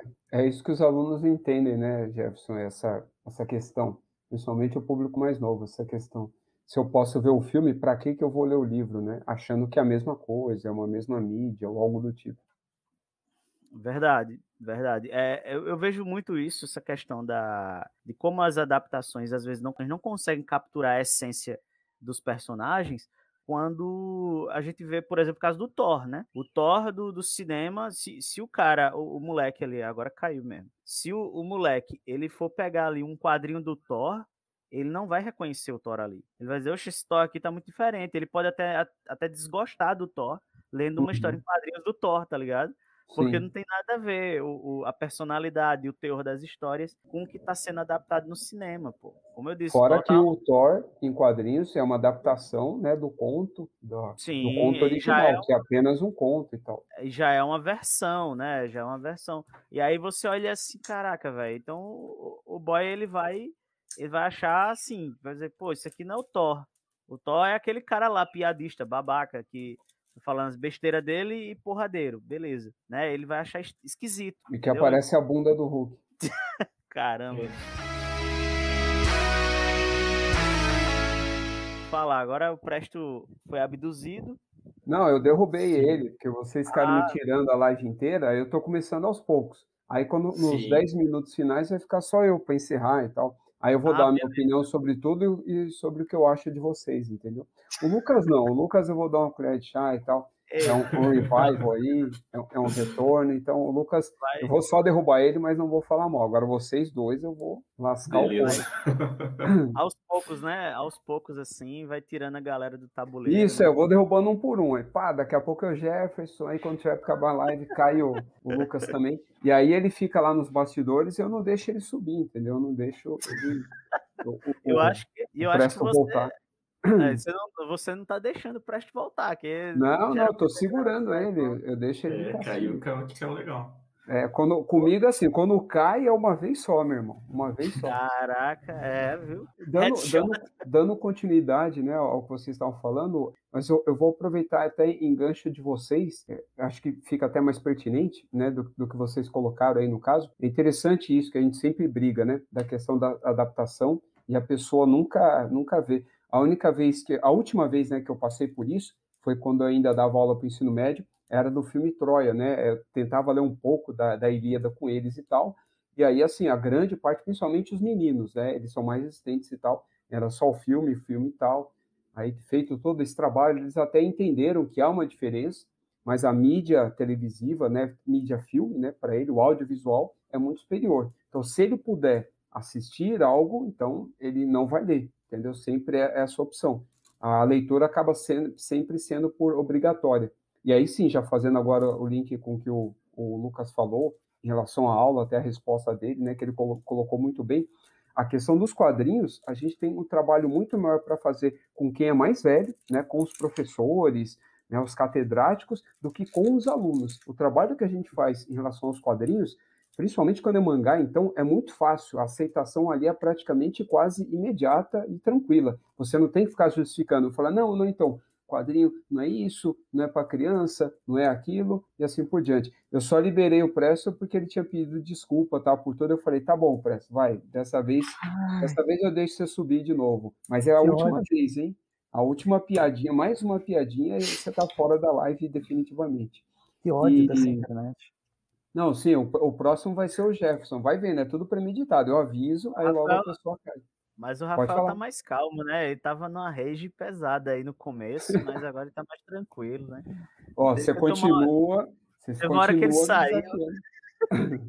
Hora que ele saiu e foi tomar um chá de camomila ali, pessoal. Já... Não, não, é minha, minha conexão mesmo. Desde antes de ontem, assim, tá. Aqui não sei o que tá acontecendo, tá bem, bem complicado. O, o trabalho, por exemplo, que a gente faz com o jovem é tranquilo. Agora, quando é o pessoal mais velho, aí é que nem o presto. Eu sei que eu vou terminar todo o meu estrito senso sem poder trabalhar nada relacionado a quadrinhos, nada, né, a nona arte. Eu tenho convicção disso e já meio que aceitei. Assim como né, o próprio Presto passou e passa por isso ainda de alguma forma. O trabalho que a gente faz com os profissionais, inclusive até do mercado editorial, né? A última que eu vi até até é, editores, né, de livros, é, e, e, que eu gosto, que eu respeito bastante, né? Assim, respeito, né, pelo trabalho competente, mas eu acho complicado o que a editora faz, né? Por exemplo, eu vou dar o, o exemplo aqui no caso da Antofágica, né? O, o, que eu acho complicado o que ela faz é pegar livros, né, que já estão em domínio público, os grandes clássicos, dá uma nova tradução, claro que é realmente o que é importante, uma nova adaptação, né, melhor dizendo. Só que assim, aí dá aquele puta tapa, né, no, no visual, né, vira um tipo de um livro ilustrado, né, com umas baita ilustrações, capa dura e tal, e o preço lá em cima, e aí a pessoa passa a ler dessa forma, entendeu? Esses clássicos sempre tiveram à disposição, seja em banca, biblioteca, livrarias e vários formatos. Mas quando ele vem nesse acabamento, né? E eles têm todo o marketing pelo YouTube, tanto pelos booktubers quanto pelo próprio canal da editora, isso acaba é, empurrando né, esse material. É positivo porque você faz mais pessoas conhecerem né, os clássicos Kafka, né, que foi meio que por onde eles come começaram, Machado de Assis, né, o Exuperry agora, né, que foi o Pequeno Príncipe, a última dela e tal. Eu até comprei essa também na pré-venda e, e, vai ser até a quarta vez né, que eu vou ler Pequeno Príncipe e tal, agora em, em uma outra versão e tal. Então, esse esforço eu acho legal, só que eu acho complicado isso. Então, é isso que o pessoal acaba dando o aval. Se for nessa qualidade, ah, agora eu vou ler, né? A questão não está tanto no conteúdo, mas sim na aparência, né? No acabamento e tal, naquilo que você está me mostrando por fora. Ela mesmo, a, a Lívia Piccolo, né, se eu não me engano, ela se colocou como desafio de ler o quadrinho, e aí ela começou pelo mouse, né? E ela falando que ficou impressionada e tal, não sei o quê, não esperava aquilo, ficou impressionada com a parte lá que tem a questão da metalinguagem, né? Que o próprio Art Spiegelman está ali falando, né? Mesmo com aquela aparência, né? De animal e tal, é, relatando, né? A questão lá do, da família, dos parentes dele que passaram, né? Pelo campo de concentração. E ela comentando, ah, então eu fiquei impressionada porque o quadrinho, né? É algo assim tão leve, né? E me suscitou isso e tal. Ou seja, você tem que fazer todo um trabalho, né? Com, as pessoas mais velhas, justamente para que elas entendam né, o que tem ali, o que está sendo trabalhado. A questão de literatura, aí eu acho até um ponto positivo em relação até à fala do Lucas, para quebrar isso, né? O quadrinho ele não é literatura, né? E não po podemos é, enxergá-los também como um tipo.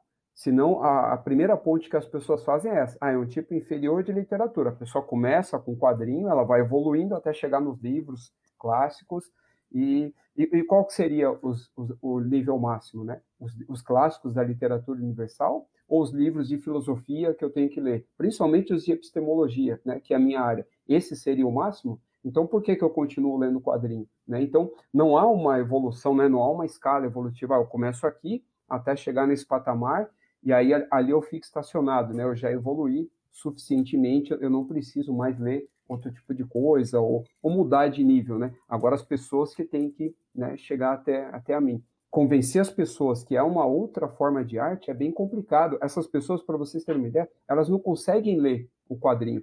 E até eu passei por esse mesmo dificuldade que elas têm, quando eu fiquei muitos anos sem ler, quando ainda estava na faculdade e tal, só que foi proposital mesmo, né? Para poder tirar o atraso, era muita coisa para ler, o trabalho e tal. Aí realmente eu parei. Não dava também para ficar comprando, eu até cheguei a parar de trabalhar durante uma época e tal.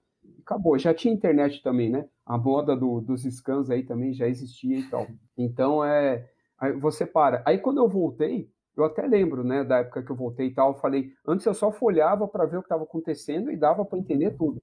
Mas eu voltei com o Homem-Aranha Superior, mas antes de sair aqui os scans que vinham traduzidos aqui, com a Homem-Aranha Superior. E aí eu comecei a perceber a dificuldade que os adultos, né, entre aspas, eles têm. Porque quando eu comecei a ler o quadrinho, aí eu, eu comecei a ficar confuso. Eu falei, não, porque eu tentava ler e olhar para a imagem ao mesmo tempo. Aí eu, eu começava a ficar confuso com isso. Ó, tá vendo? O Presto fez piadinha, já derrubei ele de novo.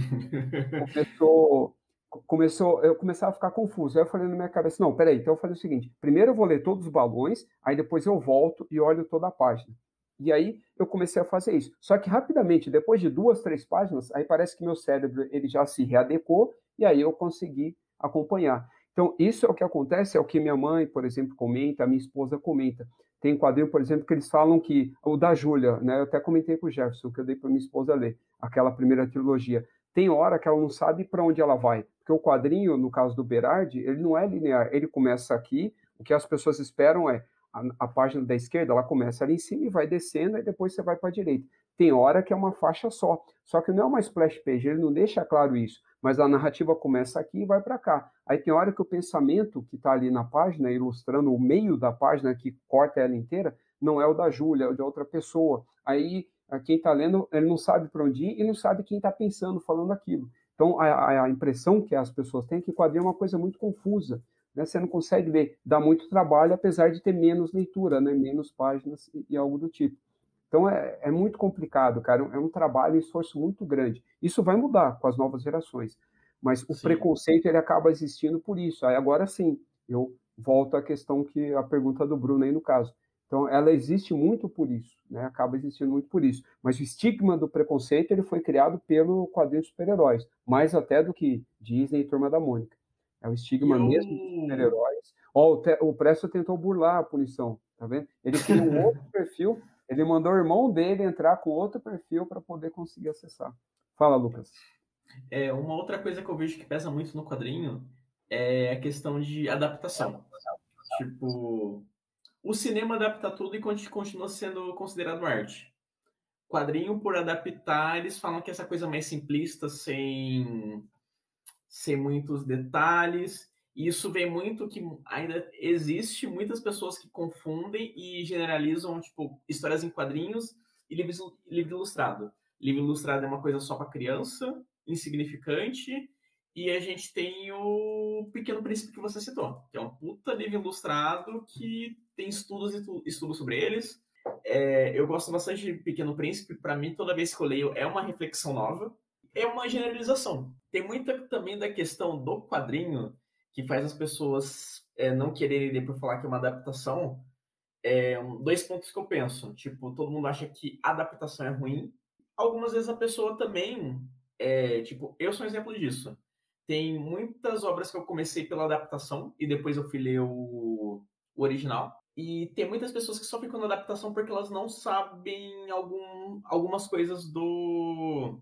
É, como funciona a obra original, tipo Ilíada. Ou nem Ilíada que exista, é um... né, Lucas? Às vezes é, não sabe nem sim. que existe. É como a gente. A gente. É, todo mundo aqui se assistiu, é, seria até legal você perguntar isso para a professora. E o Vento Levou, que o filme é adaptação do livro, ele é ruim, então? Então não devolver, porque é uma é um tipo de arte mais vulgar, mais rasa? o nome Sim. da rosa. Todo mundo começa pelo filme, não pelo livro, entendeu? Mas continue o raciocínio, desculpa, estava na Ilíada. Até mesmo um exemplo, é, Ilíada. É uma história que se você não souber do... as características do daquele gênero literário, fica uma história maçante. É que nem você dá para uma criança, tipo, do ensino médio, ó, tô, lê, lê sonetos do Camões aí sem uma aula introdutória. Sem saber o que é um soneto, sem saber o que é a todas as métricas que fazem o soneto ficar uma coisa interessante, tipo, a pessoa nunca vai ficar no original, vai sempre ficar no mais básico, porque ali com, dialoga com uma, com uma leitura, com uma obra que ele está acostumado. Agora você quer, tipo, jogar para uma criança um Frankenstein esperando que ela vai gostar logo de primeira, não vai. E tem muitas obras antigas que elas sofrem dessa questão da adaptação que ela vai sendo destruída. O Frankenstein é o melhor exemplo disso tem muita gente que não sabe que é uma das principais obras de terror góticas que é escrita por uma mulher. Poucas pessoas sabem que a, é uma autora, é uma mulher por trás do Frankenstein. Poucas pessoas sabem disso. Então é toda essa discussão complexa de tipo a adaptação se é boa ou ruim, se é interessante para trazer pro, pro original. Um outro exemplo disso que está na moda agora é o Lovecraft. Isso é graças a todas as adaptações, desconstruções da obra, tipo Lovecraft, Lovecraft Country. Eu tenho certeza, se não fosse o RPG, o Lovecraft não teria a fama que ele está tendo hoje em dia. Por mais que seja um, um, autor, tipo, clássico, tem todos os problemas dele de ser racista pra caralho, mas a, a neofama que ele teve agora é por causa das adaptações e principalmente do RPG. Sim, a, a neo-interpretação, né? O, é. Ele surfou muito na onda do, do Conan, na verdade. Foi o Howard que acabou trazendo as adaptações. Desculpa, Jefferson, só comentar essa parte, eu tinha até esquecido. O Lovecraft é um bom exemplo disso, de como a adaptação ela é complicada, porque eu não gosto de nenhuma.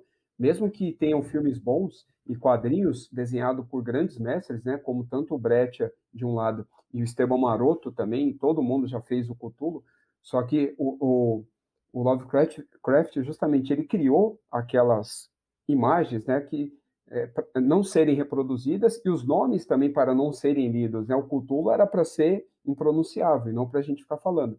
E a cor que veio do espaço ou que caiu do céu, dependendo da tradução, ela é uma cor que não existe, né? Então não teria como ser adaptada, né? É, assim, sobre o lance das adaptações, né?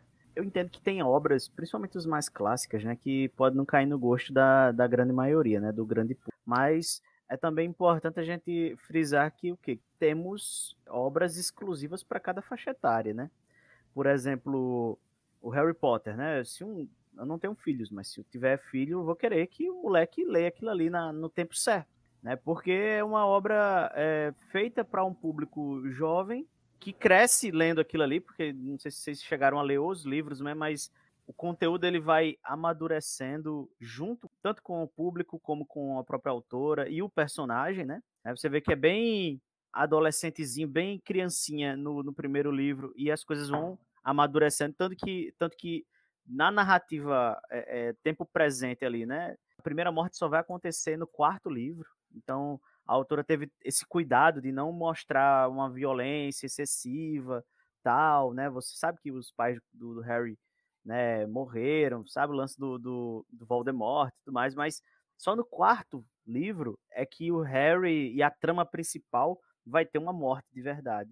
A gente, a gente percebe então assim que existem obras literárias que, que são para esse público mais jovem que pode servir como porta de entrada e que se o garoto ele fica ou a garota, né, ficar é, restrita só às adaptações cinematográficas, eles vão perder muita coisa, velho, porque para quem gosta de Harry Potter, véio, o Rony Rony Weasley, né, do, do do livro não tem nada a ver com o do filme, tá ligado? É um personagem bem diferente e, e que é bem mais interessante no livro. Aí a questão da adaptação, de criar um, um personagem um pouco diferente, é, outros personagens que vão aparecendo ao longo da trama e que não tem muito a ver com o que a gente vê no livro e, e aí às, às vezes você acaba se interessando mais, né? Porque você vê na, na adaptação de um jeito, mas e no livro de outro. Isso acaba sendo interessante fazer essa comparação né? Não desmerecendo nenhuma das duas, porque os dois são bons do seu jeito. E assim, acho que tem muito disso também, né? Da gente também é, saber entregar a leitura no tempo certo para aquela pessoa e aquela pessoa também descobrir o seu tipo de leitura, né? Porque é uma coisa que eu digo a meus alunos, por exemplo, né? Todo mundo gosta de ler, velho. Só que você pode ainda não ter encontrado o seu tipo de leitura. Pode ser qualquer uma, tá entendendo? O cara, pô, eu gosto de ler história em quadrinhos, beleza, isso aí é teu tipo de leitura, mas dentro do mundo das histórias em quadrinhos tem diversos gêneros ali, né? Então você também vai ter que fazer essa, essa busca dentro dos quadrinhos. Ah, gosto de ler literatura, mas eu prefiro terror. Ok, vai lá no terror. Ah, prefiro fantasia, show, vai lá. Ah, prefiro investigação, aqueles, é, aqueles quadrinhos ou aqueles livros mais investigativos, show. Ah, gosto de ler a Bíblia, ok, velho. Então, é, é, acho que o, a, a, o grande que da questão é que a gente passa a vida inteira tentando se conhecer um pouco mais, né? E quando a gente consegue encontrar aí o que, o que gosta, aí fica mais, mais legal, né? O problema é que é, a gente parte do, do ponto assim do ponto de vista do seguinte, que ler é ou é estar tá estudando ou tá lendo alguma bobagem assim, nada a ver, tá entendendo? É de 8 a 80. A galera não entende que é um, um, um, caminho, né? Que é uma, uma jornada. Ou é notícia ou é estudo, né? Ou é trabalho isso, ou é notícia. Isso, isso mesmo. E se não for nenhum dos dois, aí tem aquela aquele tipo de, de leitura que o pessoal vai dizer que é besteira, que é, ah, é o caso dos quadrinhos, né? Em alguns casos. É o caso de um livro como aqueles livrinhos de romance que tem que vendiam em bancas, né? Minha irmã tinha uma porrada deles. Então, o pessoal vai dizer: "Ah, isso aí não é, não é legal, isso aí até mesmo entre as pessoas que são leitoras de livros, os caras tinham preconceito com esse tipo de leitura. Mas é a leitura, cara, pô, é melhor estar tá lendo aquilo do que não estar tá lendo absolutamente nada, né? Então, é tudo uma questão de encontrar o seu tipo de leitura. E eu não critico a leitura de seu ninguém, né? Quase sempre na, na questão assim de dizer, não, eu prefiro ler esse gênero aqui. Beleza, cara, ok. Né? Pode ser que eu goste também, pode ser que não.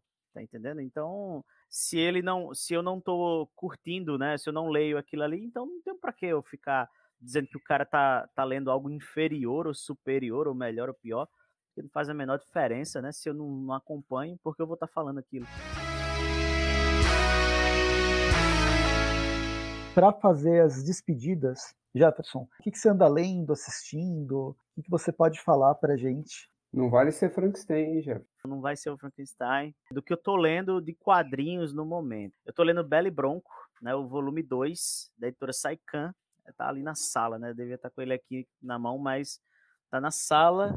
Mas, enfim, é um quadrinho sobre uma dupla aí de trambiqueiros, né? Que se passa durante o período da Guerra de Secessão lá nos Estados Unidos. Temos aí a bela, né? Uma, uma bela é, mulher gananciosa e o Bronco, que é um indígena, mas que foi criado aí numa, numa missão cristã. Então ele tem todos os os costumes, ele está bem familiarizado com a cultura europeia e tudo mais. É um cara bem sofisticado, até por sinal. E aí eles vão tentando né, levar a vida aí, dando seus golpes, tentando ganhar dinheiro. Às vezes dá certo, às vezes não. Né? É bem interessante. E, eh, assim, eu recomendo demais, né?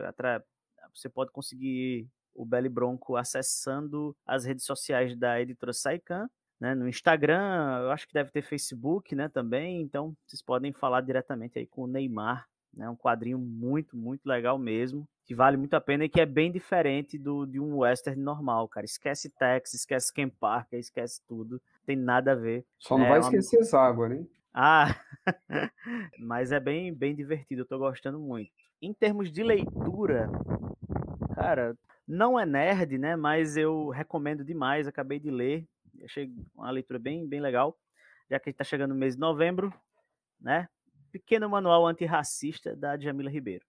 É, esse quadrinho, ele. Aliás, esse quadrinho, desculpa, esse livro é, né, é, é, é, um manual, mas ao mesmo tempo tem uma, uma narrativa bem, bem legal, né, mostrando como você pode se tornar ou aconselhar alguém né, a não ter práticas racistas no seu dia a dia. Então é, é um, um livro que agrega muito no seu cotidiano. Né? Claro que tem toda uma contextualização tal, mas é um livrinho legal, bacana, é, bem curtinho, e não é caro, você pode encontrar aí na Amazon. Então é algo que realmente vai agregar bastante aí na vida de vocês.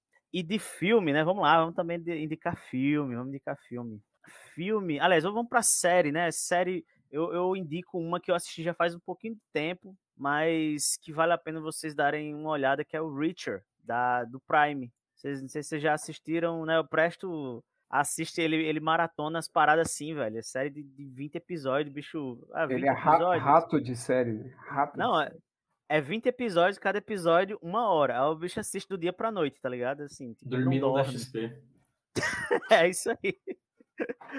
O bicho assiste do dia pra noite. Então, Richard é uma série que eu tô gostando. Aliás, tô gostando, eu gostei, assisti ela toda, ela é curtinha. E eu tô acompanhando essa do, do Anéis de Poder, eu, particularmente, estou gostando. Eu acho que a, o ritmo da, do Anéis de Poder remete muito ao ritmo da, das narrativas de Tolkien no livro. É, é um pouco arrastado, o quesito fantasia está muito mais evidente. E é isso que está me, achando, assim, me chamando muita atenção, né? Então, tem algumas pessoas que criticam, mas eu acho que é porque elas estão fazendo comparações com outros tipos de narrativa e aí, realmente, não vai, não vai ser a mesma coisa. E é isso, né? Eu acho que eu tô, tô esquecendo mais nada. Isso aí, bom, valeu. Vocês podem me encontrar no canal e nas três redes sociais. É, vídeos, geralmente é os domingos, mas pode ser que não tenha, né? Vai depender da, da rotina. E no Instagram a gente tá sempre interagindo, tá bom? Para finalizar, Calopsita tá aqui com a gente de novo. Valeu! É, ficou uhum. mudo no final, mas é o Cangaceiro HQ, pelo menos ficou mudo para mim, mas procura em todas as redes sociais e no YouTube Cangaceiro HQ. Você me paga, gente, gente, depois, né? Depois vocês, vocês indiquem aí um, um, um terapeuta para Rafael para ele tratar os problemas de raiva dele. Tem que ser tá. quadrinho, tem que ser quadrinho terapêutico. Não Mais uma um pessoa pouquinho. que vai vir falar comigo. Ele tava entrando no modo Michael Douglas, tá ligado? Num dia de fúria e tal. Aí enfim. Valeu, galera. Um abraço a todos. Tchau. Falou. Então, tem o Terapia, Rafael, do Mário Cal. Não, eu então, eu, isso agora. eu falei, esse daí tá bom. Se for esse tipo de terapia, eu aceito. Tô para ler e... o segundo volume. É, eu nem. Também tô, tô longe ainda. Bom, então, indicação de quadrinho que eu tenho. Eu tô lendo agora o Heartstopper, não sei se vocês conhecem. Tem série na Netflix. Eu li os dois primeiros ano passado. Não fiquei sabendo que ia ter uma série. Adorei a série, achei muito legal as adaptações que fizeram. E para quem quiser ler e não tiver dinheiro para comprar esses calhamaços, porque tá bem caro os quadrinhos da seguinte, a autora começou a obra como webcomic. Então você consegue ler em inglês no. Não sei se é no Tapas. Eu não lembro qual, é, qual plataforma de webcomic ela, ela publicou. mas você consegue ler todo o quadrinho pela internet gratuitamente, sem fazer pirataria. De séries, eu tô acompanhando o Casa dos Dragões, o, o spin-off do Game of Thrones, que tá muito bom. Tá no naipe das primeiras temporadas, até a terceira temporada lá de Game of Thrones. O último filme que eu assisti recomendo bastante, que é, na verdade, uma adaptação, é o Intergalactic, do, da Netflix, que é o. Esqueci o nome do rapper agora, acho que é o Jaid Kud, que faz a. fez o roteiro. Uma animação bem interessante, lembra o, aquela estilização do Aranha Verso. E leiam Terapia, que é muito bom. Mas xingar o coleguinha no comentário e ao vivo também é terapêutico. Terapêutico. É... Tentem isso também. Cinco, não existe nada mais terapêutico que cinco minutos de porrada sem perder a amizade. Bom, o meu é rápido, né? É, de série eu não estou vendo nada já faz um tempo, né? Propositalmente. Eu estou assistindo é, mais filme, mas também é, alguns clássicos, alguns estou revendo, outros que estou tendo acesso agora também estou vendo. Mas também está relacionado a, alguns programas, né? Que eu pretendo fazer, o que eu tenho que fazer também, também está relacionado a algumas leituras que eu faço. De leitura, bom, para variar, né? Eu tenho que ler muita coisa, a maior parte é da Bonelli, né? Principalmente, e quadrinho europeu procuro ler mangá sempre que eu posso também, mas tá, tá difícil, acaba sendo um por mês e olha lá. E no geral é isso. É, de indicação, é, tem muito material bom né, saindo de Bonelli, fora dela, tem muito material do Catarse, né, bom aí também que É, tá agora chegando. é temporada para Comic Con, né? Sim, sim, é, então agora é pro final do ano, é verdade, vai aparecer um monte de sim. coisa, e ainda muito material de Catarse, e aí não só europeu, né, e vários até para vocês terem uma ideia, recentemente até a própria Mits, né, começou a investir o material da Dark Horse, que é o Lucas que vai curtir, que é uma série Monster Man, né, do Gary Gianni, e depois você dá uma olhada, né, eu até te mando, uhum. e é uma campanha, acho que tudo ou nada, né, que aí tem os brindes lá e tal, mas tem a, a versão só HQ sem brinde, e, e, é interessante que é um tipo de material que até então né, a gente nunca achou que ia chegar aqui e que a, a, boa parte né, do público, dos leitores, desconhece, desconhece, mas por ser aquele lance de ser Dark Horse, entendeu? Como boa parte do material da Dark Horse ainda é inédito aqui. O pessoal conhece mais pelo Conan de, dela e o Hellboy, principalmente. É, o Hellboy e, o Saga agora. Isso, né, o Saga.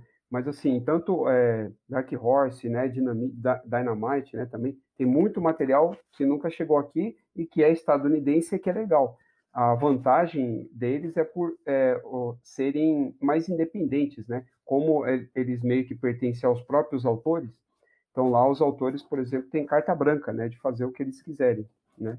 Assim como o próprio Minola faz com fez e faz com o Hellboy, o universo dele, outras séries do próprio Minola e assim por diante.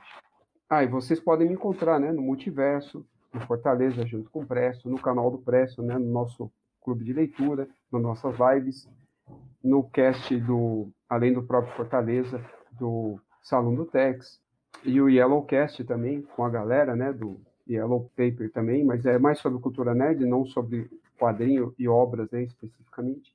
E é isso. Valeu todo mundo que passou, o Bruno principalmente que mais participou, mas todo mundo que esteve aqui. Para encerrar as, as recomendações, o que, que eu estou lendo agora? Fim de semana, eu peguei para ler um monte de coisa da Mitos para fazer os preparar os textos pro, pro Instagram. Eu tive semana de prova, então estava meio atrasado, mas agora eu li um monte de coisa. Eu li um monte de Júlia, três, três Júlias, uma Júlia especial, uma Júlia nova série, uma Júlia da antiga. Sempre muito bom ler Júlia em três períodos diferentes. Li essa nova do a nova série do Zagor, que eu gosto bastante, faz tempo que eu não não tô lendo Zagor, eu tenho que fazer o são coisas que ainda tenho que fazer vídeo e um que me surpreendeu, ali, Cassidy, putz, cara, como eu gostei dessa, dessa história. Tá eu vendo? para ler. Canalha, tá Mas... vendo? A gente indica. Ah, não, curti pra caramba. E nesse, nesse último fim de semana foi Imersão Bonelli. Eu tinha lido outras coisas na, na, na, última, no último programa que eu cheguei a recomendar e tal. Inclusive, eu recomendei Mulher Maravilha, que é um episódio que eu gravei o vídeo, está saindo muito mal o, o, o, o, programa lá que eu falo sobre o, os últimos, as últimas histórias da Mulher Maravilha, mas também vale a pena só para falar que eu falei de algum super-herói. Mas enfim, isso de quadrinhos já é bastante coisa, e de, de séries e filmes, eu vou ficar acho que com duas. Ó, eu tô, tô assistindo O Senhor dos Anéis, estou gostando bastante, estou assistindo do Game of Thrones. Eu gosto muito mais Senhor dos Anéis do que Game of Thrones. Eu gosto de fantasia. Para mim, o Game, o Game of Thrones eu só fui começar a gostar depois. A primeira temporada, eu sei que todo mundo gosta, e eu não gostei. Eu só, só quando começou a, a virar a virar co outras coisas, tipo, a, a, o que eu mais me chama atenção nesse nesse nesse atual do, do, Game of Thrones que eu esqueci lá, é Dança dos Dragões, acho que é isso. É Casa dos, Casa dos Dragões. É ficar pensando, puta que pariu, como eu quero ver qualquer coisa que não fica na Pedra do Dragão e não fica na, na capital. Eu quero saber de qualquer outro lugar, menos desses dois. Mas enfim, quem sabe um dia, nas próximas quatro temporadas, mostra outro lugar que eu acho muito mais interessante do que aquela, do que essa cena. Não gosto de intriga palaciana, esse é o ponto, mas é uma questão minha. Por isso que eu gosto de Senhor dos Anéis. Senhor dos, Senhor dos Anéis, para mim, é muito mais empolgante. É o melhor do Game of Thrones. É o barraco da alta classe. Nossa, não consigo, não consigo. É, é bem Borges, né? É, é bem Manara, é. né? É Manara, é. Jodorowsky, é bem essa pegada do, das grandes famílias, né? É, italianas. o resumo do Casa de Dragões é é a briga do almoço de família no domingo. É isso. Uhum. Nossa, Bem Romeu e Julieta, né? Tudo bem é, palaciano, família contra família. Tipo, tô assistindo Endor, me surpreendeu Endor, tô, tô gostando bastante. Ela foge da, da linha de, da, da, que a Disney vem tomando tanto para Star Wars quanto para Marvel, das séries. Já falei isso no outro vídeo, no outro podcast, falei no podcast também da, da Mulher Hulk, estou gostando, por motivos completamente diferentes. Eu assisti o, o, o do o Werewolf lá do lobisomem, eu sou um ponto fora da curva, porque todo mundo gostou do lobisomem, eu não gostei daquele. A única coisa que eu gostei foi a parte estética do, das referências aos filmes dos anos 30, dos anos 40. Eu acho que isso uhum. pegou legal, mas a parte Marvel de piadinhas, de historinha. Ah, não, não. Não, não, mas o pessoal nem elogia também por isso. E o que o pessoal tá. É, quem é fã tá falando que a galera tá criticando muito injustamente é porque agora que decidiram não usar CG para fazer o lobisomem, aí estão falando mal por causa da fantasia e da maquiagem. Eu falo, pô, que ficou feio, não sei o quê. Eu falei, pô, agora não é CG. Aí a galera tá, tá criticando por isso. Mas as referências, como você falou, é fraquinha, porque ainda é um filme para família, né? Para família Sim. Disney, né? É um filme da Disney ainda. Eu fui com uma não eu não tento não criar expectativas, mas sempre tem alguma coisa. Eu fui achando que ia ter alguma coisa de terror, mas na verdade é, é a mesma skin básica do, da, da, Marvel que a gente tem, a mais básica da Marvel que a gente tem, sem falar de filmes que são realmente legais, com em branco e preto.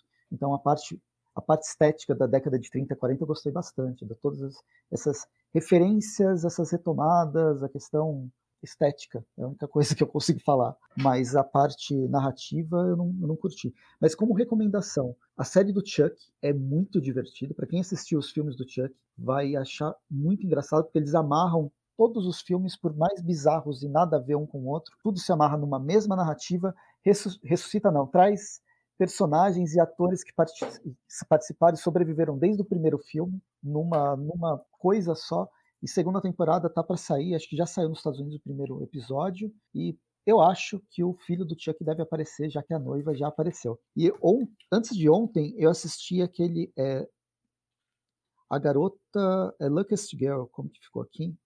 A garota. Uma garota de muita sorte. É com a Mila Kunis. É um filme extremamente pesado. Não vai achando que é uma comédia romântica, porque não é. Ele vai falar ele vai falar sobre violência, vai falar sobre, sobre machismo, vai falar sobre feridas abertas e que nunca vão ser não, nunca vão ser nunca vai ser vai ser curado. Você vai lutar contra elas você vai sobreviver a elas e tentar encontrar uma forma de continuar vivo mas elas vão estar sempre presentes. É um filme bem bem bem legal mas esse nome ele tem tudo a ver com a história e vai vai fazer sentido mas pode dar uma noção que ah, será que é uma comédia romântica? Não, não é uma comédia romântica e não tenta ir com essa com essa ideia. E foram essas as recomendações, falei, sempre falo muito. E putz, valeu mesmo todo mundo, todo mundo que participou, valeu é, Jefferson que já, já saiu, valeu Lucas, valeu Rafael, valeu pelo podcast. Eu estou me divertindo muito fazendo esse podcast, dá trabalho fazer a edição, mas é, todas as pessoas que passaram por aqui, algumas passaram por aqui, seja em comentários como o Bruno, que participou pra caramba, seja o Barba, que já foi, já foi um convidado, Leonardo, é, outras pessoas que a gente quer convidar, o Lucas que teve em vários episódios no início, e agora vamos forçar a barra para ele voltar vez ou outra aqui. O Jefferson Sim. também já foi, é, ele já teve em alguns episódios e agora, vez ou outra, ele, ele reaparece. Essa troca de, de informações, essa troca de expressões que a gente tem, impressões que a gente tem sobre vários temas, porque no fim a gente gosta de muita coisa e aqui é um espaço para conversar. É, valeu, foram 50. Espero que a gente continue por, por mais tempo, por mais outras, outros episódios. Valeu de novo, Rafael. Valeu, Lucas. Valeu, Jefferson. E Logo me sigam. Especial de 50 anos. É, quem sabe, um especial de 50 anos. Um especial de 100 é, anos. Ou, ou, é, o episódio 100, no caso, vai ser convidado, mas também agradeço. Mas eu não perdoo tudo que vocês fizeram comigo durante a live, tanto o pessoal da, dos convidados quanto o pessoal do chat. E é isso. Valeu todo mundo aí. Falou, gente. Até mais. Então, falou. É, me siga nas redes sociais, no arroba onde eu falo sobre esses filmes e séries todo dia com resenha nova. Eu tento manter isso. Tem o canal do Presto para quem está no podcast, para quem está no canal do Presto tem o podcast Fortaleza Quântica, que é justamente esse que está fazendo 50 episódios. E a gente se vê no próximo episódio. Até mais. Bons quadrinhos, bons filmes, bons, boas séries, bons, bons tudo que, que a gente tiver. Falou para vocês.